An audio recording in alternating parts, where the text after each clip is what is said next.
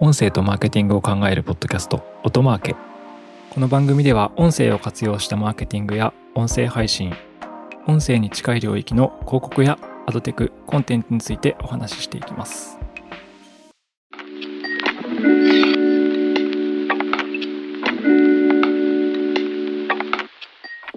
音なるの高橋哲司です。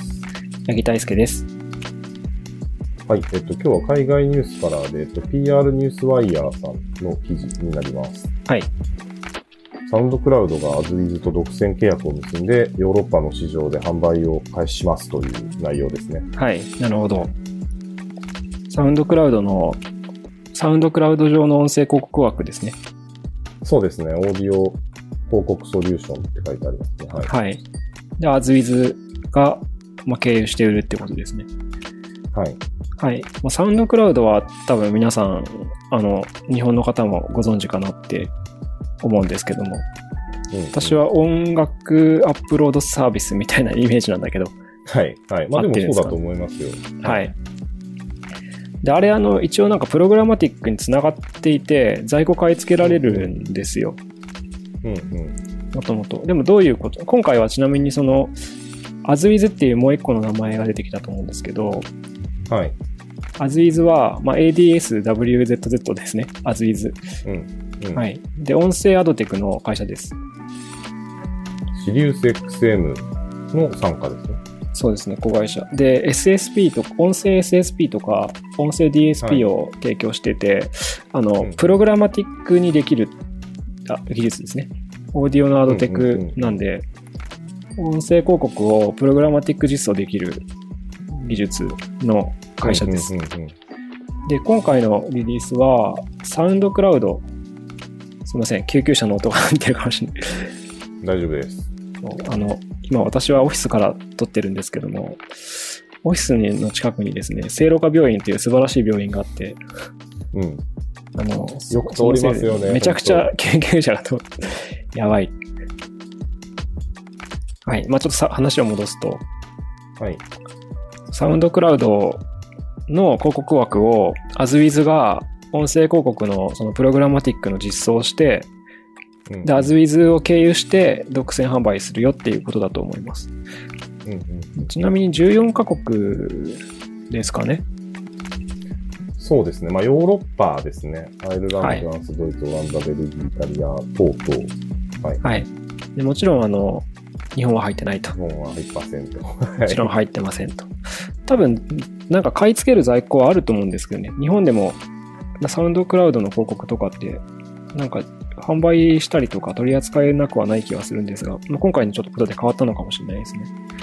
うんうんうんそう、アズビズのおそらく SSP がつながっている、あ、つながったので、アズビズというの SSP 経由にこの広告を買うと。だから、アズビズとつながっている DSP ですね。デマンドサイドプラットフォーム、広うんうん告買い付けシステムを持っていれば、そのヨーロッパのサウンドクラウドの広告在庫。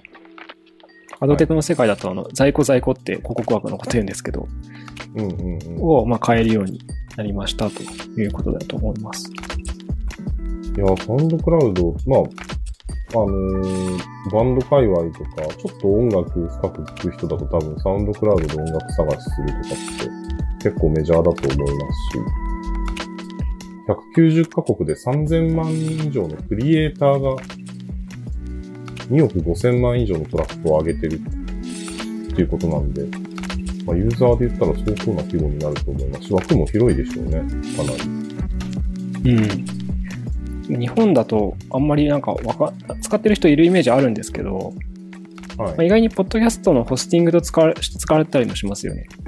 ああ、はいはいはい。そうですねサウンドクラウドに上げてあの RSS 吐ける吐き出せるので、うん。ポッドキャストをつないでっていうことで使ってる番組はあると思います、ね。あの、どんぐり FM とかそうで、そうですね。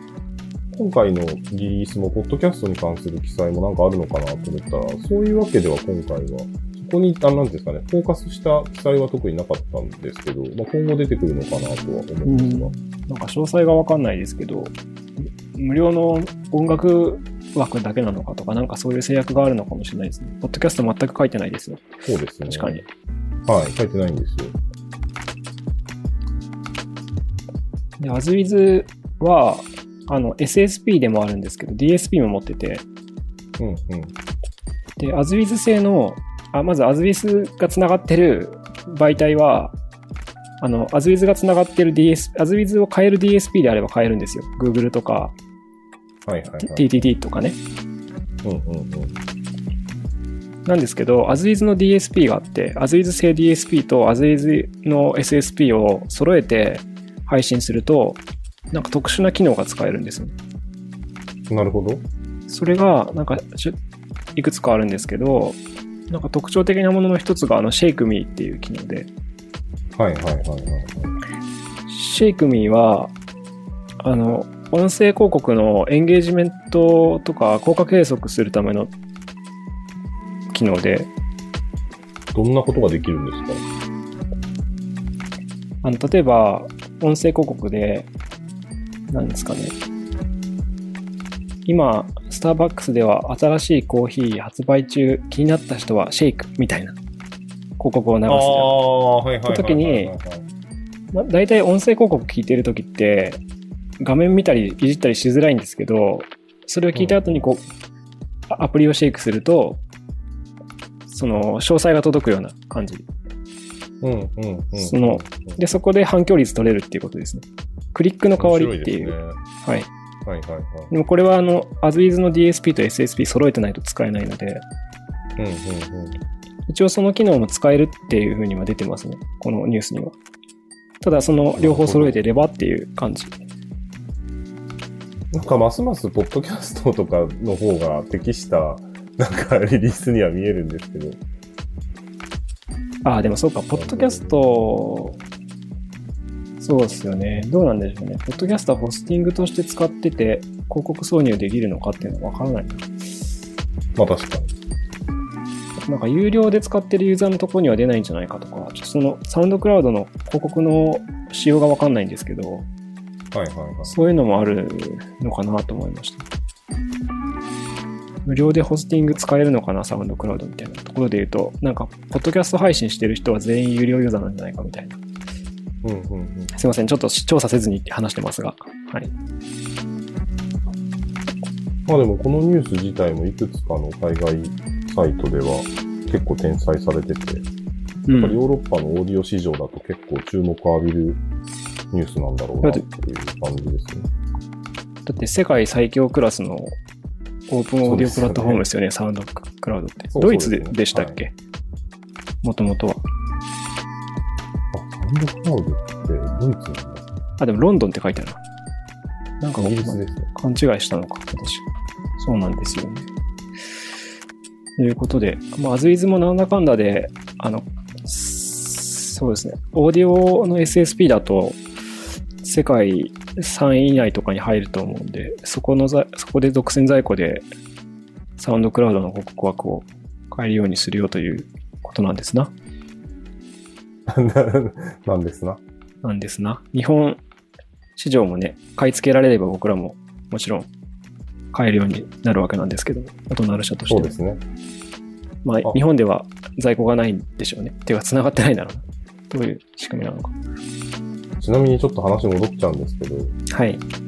サウンドクラウドは、えっと、ベルリンが拠点ですね、確かに。ドイツ。でしょだからドイツですよね。なんですけど、発祥はスウェーデンでした。だから、スポティファイと一緒だ。へえ、面白い。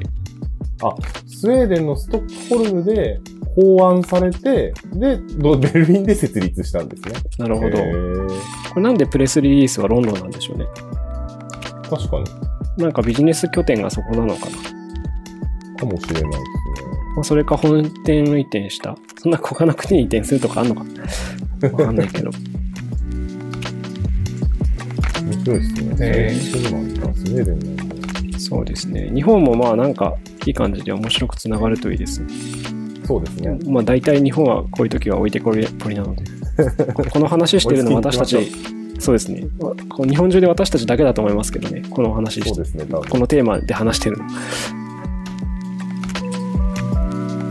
はい。はい、ということで、えっと、本日はちょっと海外ニュースから、あの、一つ、あの、結構大きな動きがあるかなっていうものがあったので、はい世界的にはそうですね。大きなニュースでした、はいという感じです。